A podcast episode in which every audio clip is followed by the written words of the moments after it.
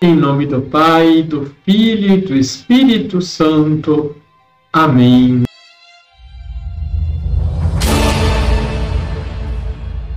Olá, tudo bem com você? São João Damasceno, bispo do século VIII, em um de seus sermões comenta: Vós os conhecereis pelos seus frutos. Estava determinado que a Virgem Mãe de Deus iria nascer de Ana. Por isso a natureza não ousou antecipar o germe da graça, mas permaneceu sem dar o próprio fruto, até que a graça produzisse o seu. De fato, convinha que fosse primogênita, aquela de quem nasceria o primogênito de toda a criação, no qual todas as coisas têm a sua consistência. Deixe o seu like e se inscreva aqui embaixo se você não é inscrito. Compartilhe.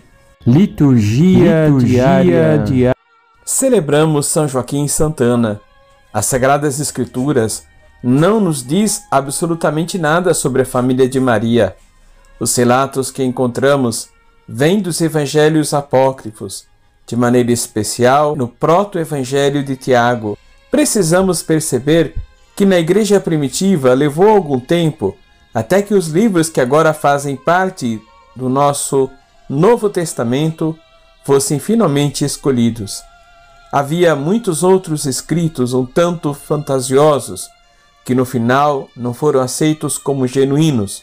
Um dos mais respeitados deles foi o proto-evangelho de Tiago.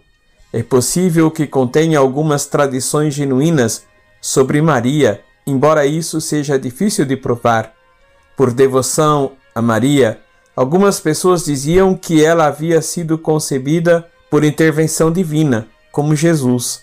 Mas ao afirmar que ela teve dois pais humanos, que conhecemos como Joaquim e Ana, entende-se que ela nasceu de maneira normal, como qualquer outra pessoa humana.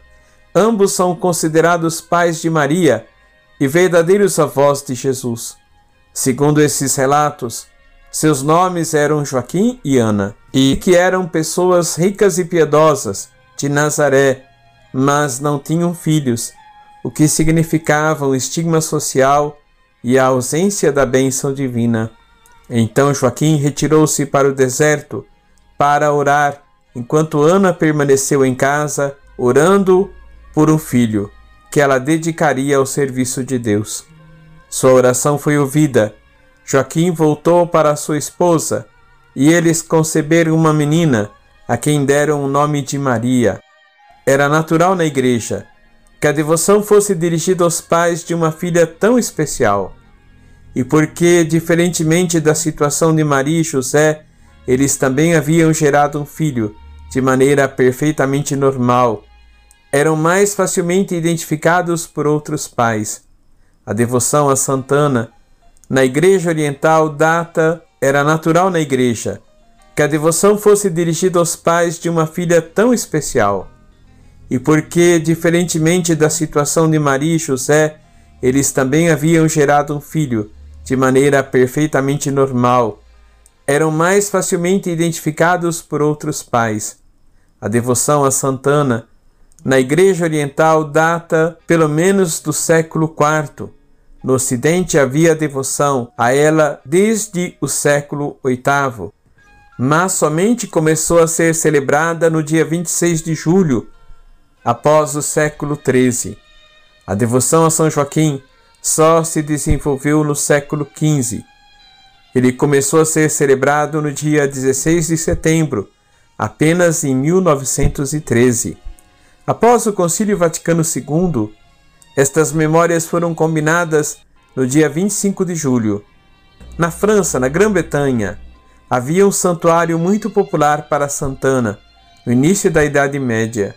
Na América do Norte, há um santuário popular para Santana a cerca de 30 quilômetros da cidade de Quebec. Foi no dia 13 de março de 1658 que os imigrantes franceses ergueram ali a primeira capela em sua homenagem. Também entre os católicos da Índia, a grande devoção a Santana. Vamos rezar? Vamos. Senhor Deus de nossos pais, que concedestes a São Joaquim Santana a graça de darem a vida à mãe do vosso Filho Jesus. Fazei que, pela intercessão de ambos, alcancemos a salvação prometida a vosso povo. Por nosso Senhor Jesus Cristo, vosso Filho, na unidade do Espírito Santo. Amém. Abençoe-vos o Deus Todo-Poderoso, Pai, Filho e Espírito Santo. Amém.